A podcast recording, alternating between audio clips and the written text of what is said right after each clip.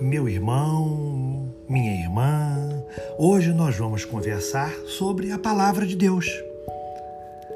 Deus nos guia sempre, dando-nos a orientação de nossa vida.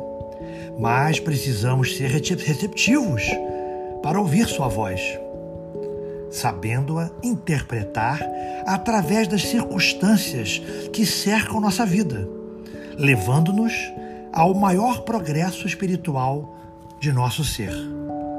Procure meditar silenciosamente para ouvir a voz de Deus, que o guia sem jamais abandoná-lo. Afinal, tudo é amor.